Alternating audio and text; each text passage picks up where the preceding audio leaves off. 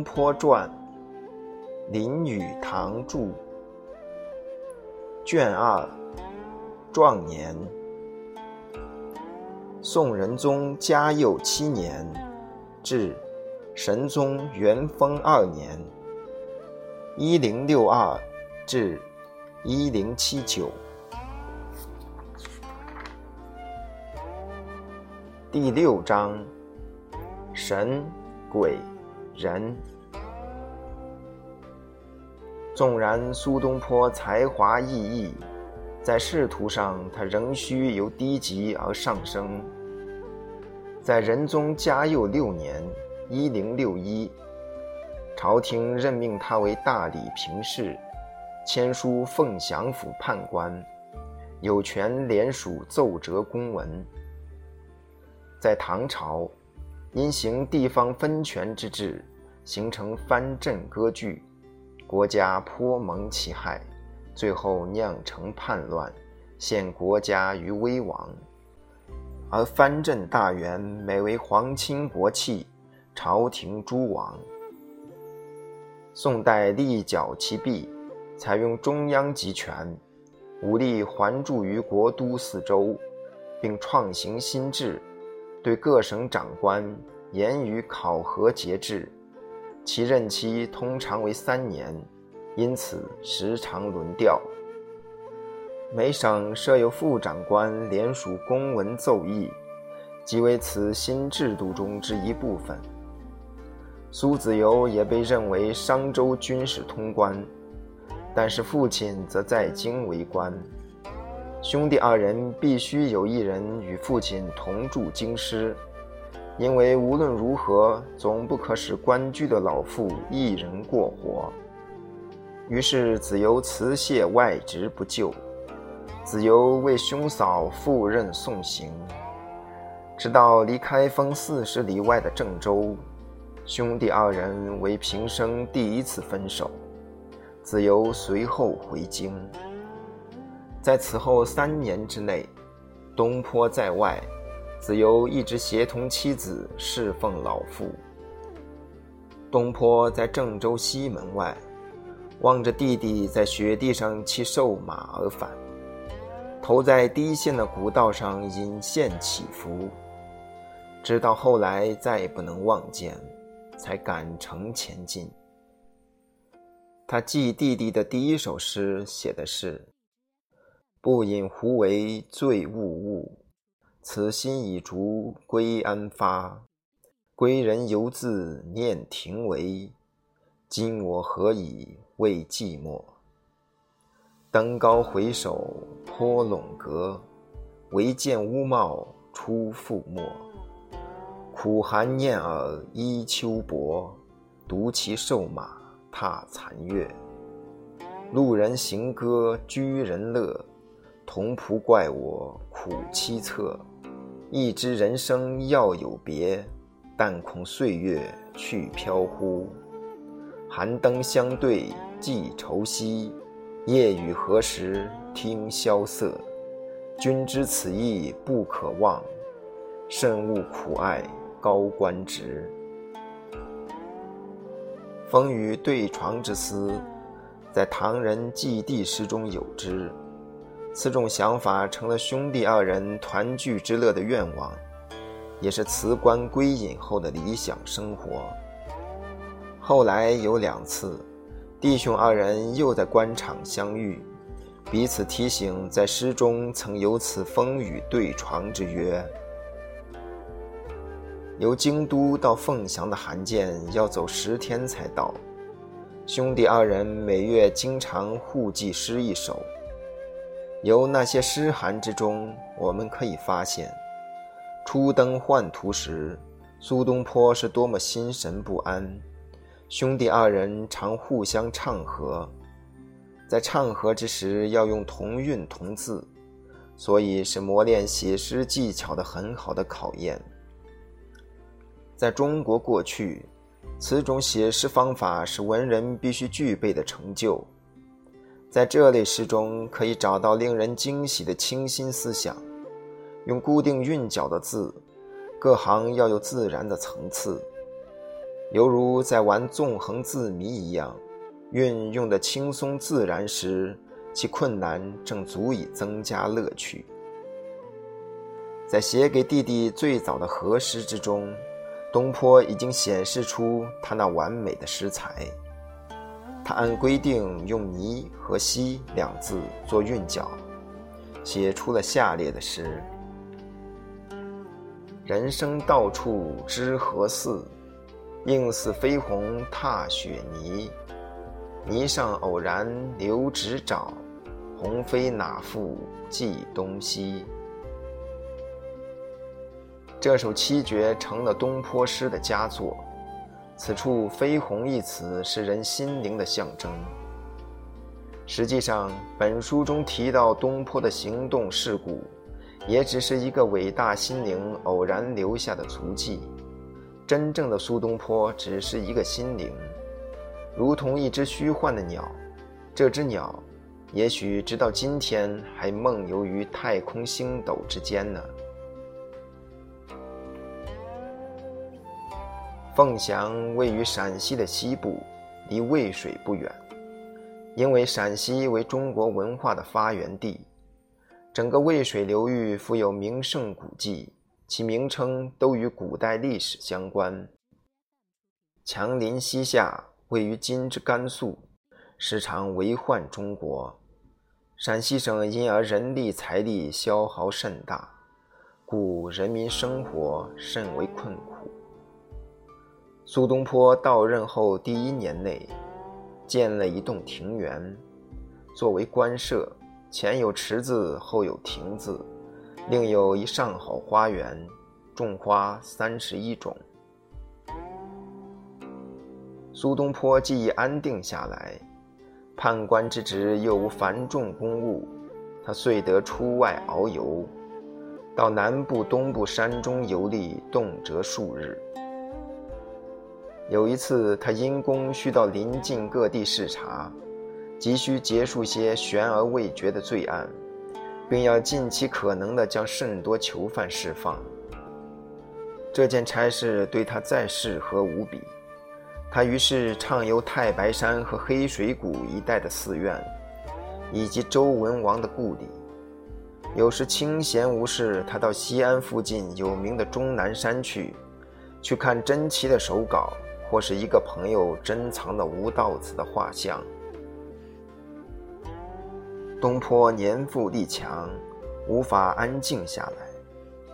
这时是他生平第一次独自生活，只与娇妻稚子在一起。如今他已然尝到做官生活的味道，但并不如他梦想的那么美妙。远离开京都的骚扰杂乱。在外县充任判官，复属公文，审问案件，颇使他感觉厌烦无味。有时难免感觉寂寞，但也有时举杯在手，月影婆娑，又感觉欣喜振奋。在他还不够成熟老练之时，他需要妻子的忠言真劝。苏夫人在务实际、明利害方面。似乎远胜过丈夫，她对丈夫非常佩服，知道自己嫁的是个年轻英俊的诗人，才华过人的诗人和一个平时精明的女人一起生活之时，往往是显得富有智慧的，不是那个诗人丈夫，而是那个平时精明的妻子。在婚姻上所表现的，仍然是男女相辅相成。苏夫人知道丈夫那坦白直爽，甚至有时急躁火爆的性格之后，她觉得倒不需急于向他表示什么佩服崇拜，还是要多悉心照顾他，才是尽自己身为贤妻的本分。苏东坡是大事聪明，小事糊涂，但是构成人生的往往是许多小事。大事则少而经久不见，所以苏东坡则事事多听从妻子。夫人提醒他说：“他现在是初次独自生活，而没有父亲照管。苏东坡把人人当好人，但是太太则有知人之明。苏东坡与来访的客人谈话之时，太太总是躲在屏风后平息静听。一天，客人走后，她问丈夫：“你费那么多功夫跟他说话干什么？他只是留心听你要说什么，好说话迎合你的意思。”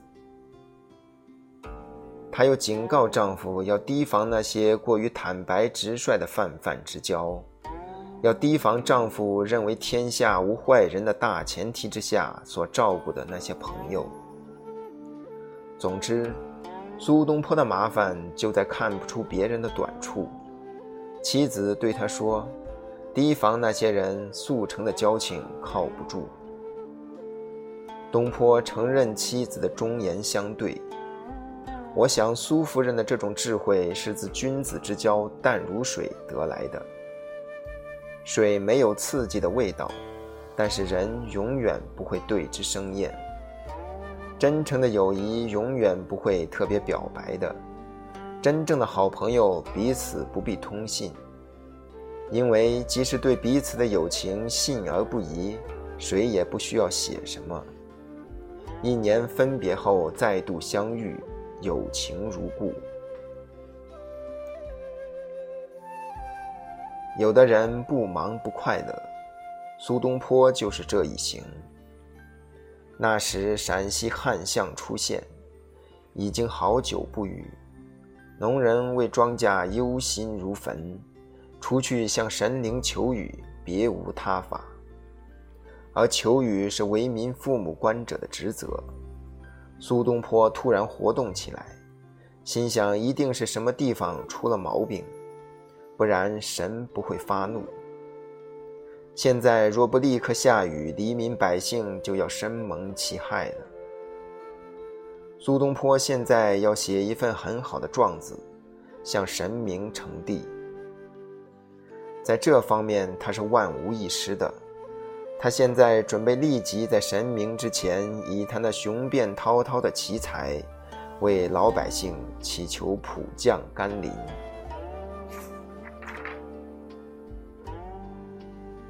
在渭水以南，有一道高大的山脉，通常称之为秦岭。而秦岭上最为人所知、最高最雄伟的山峰，叫太白峰。太白山上一个道士庙前面，有一个小池塘，雨神龙王就住在其中。这个龙王可以化身为各种小鱼。苏东坡就要到那个道士庙前去求雨。他为农人求雨，但是也像一个高明的律师一样，他想办法叫龙王明白，天旱对龙王也没有好处。在奉承了几句之后，他在那篇祈雨文里说：“乃者自冬卒春，雨雪不至。”昔民之所视以为生者，奈何而已。今旬不雨，即为凶岁。民时不济，盗贼窃起。岂为守土之臣所任以为忧？亦非神之所当安坐而熟视也。圣天子在上，凡所以怀柔之礼，莫不备之。下之渔夫小民，奔走为事者，亦岂有他哉？凡皆以为今日也，神其何以见之？上以无负圣天子之意，下以无失渔夫小民之望。由太白山下来之后，他继续游历各处，特别是上次漏过的名胜。在当月十一日，他曾求过雨；回到城里，十六日曾下小雨。